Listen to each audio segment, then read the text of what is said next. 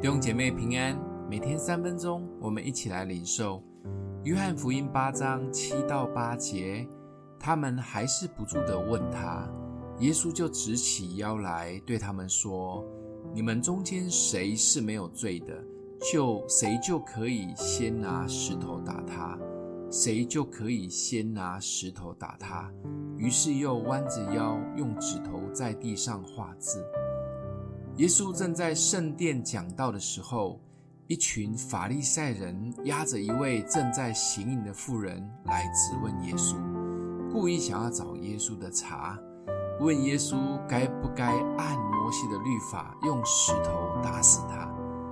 耶稣理都不理他们，就蹲在地上写字。这个举动让现场所有人都愣住了，他们就继续的叫嚣。耶稣被搞得很烦。就大声地说：“谁没有罪，就有资格拿石头来 K 他。”讲完以后，继续又在地上画他的字。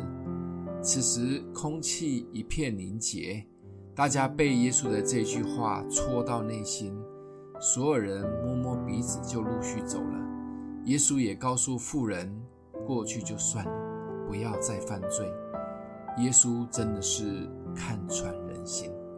用手指头去指人是一件容易的事，就像耶稣说的：“我们总是看见弟兄眼中有刺，但却不想看看自己眼中有更粗的梁木。”耶稣的话有时真的是直戳人心，好像把我们床底下积了很久的灰尘都扫了出来，完全藏不住。当基督徒有时候是很矛盾的。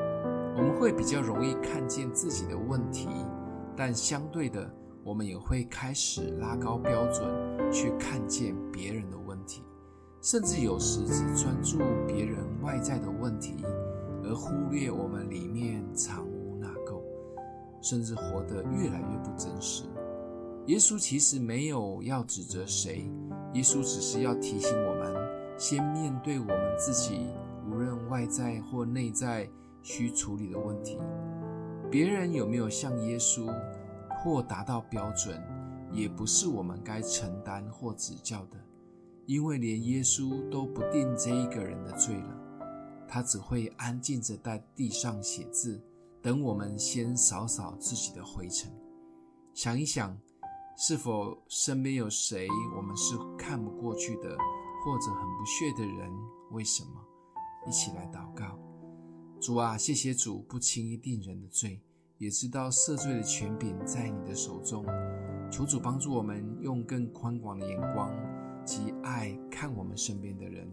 谢谢主，奉耶稣基督的名祷告，祝福你哦。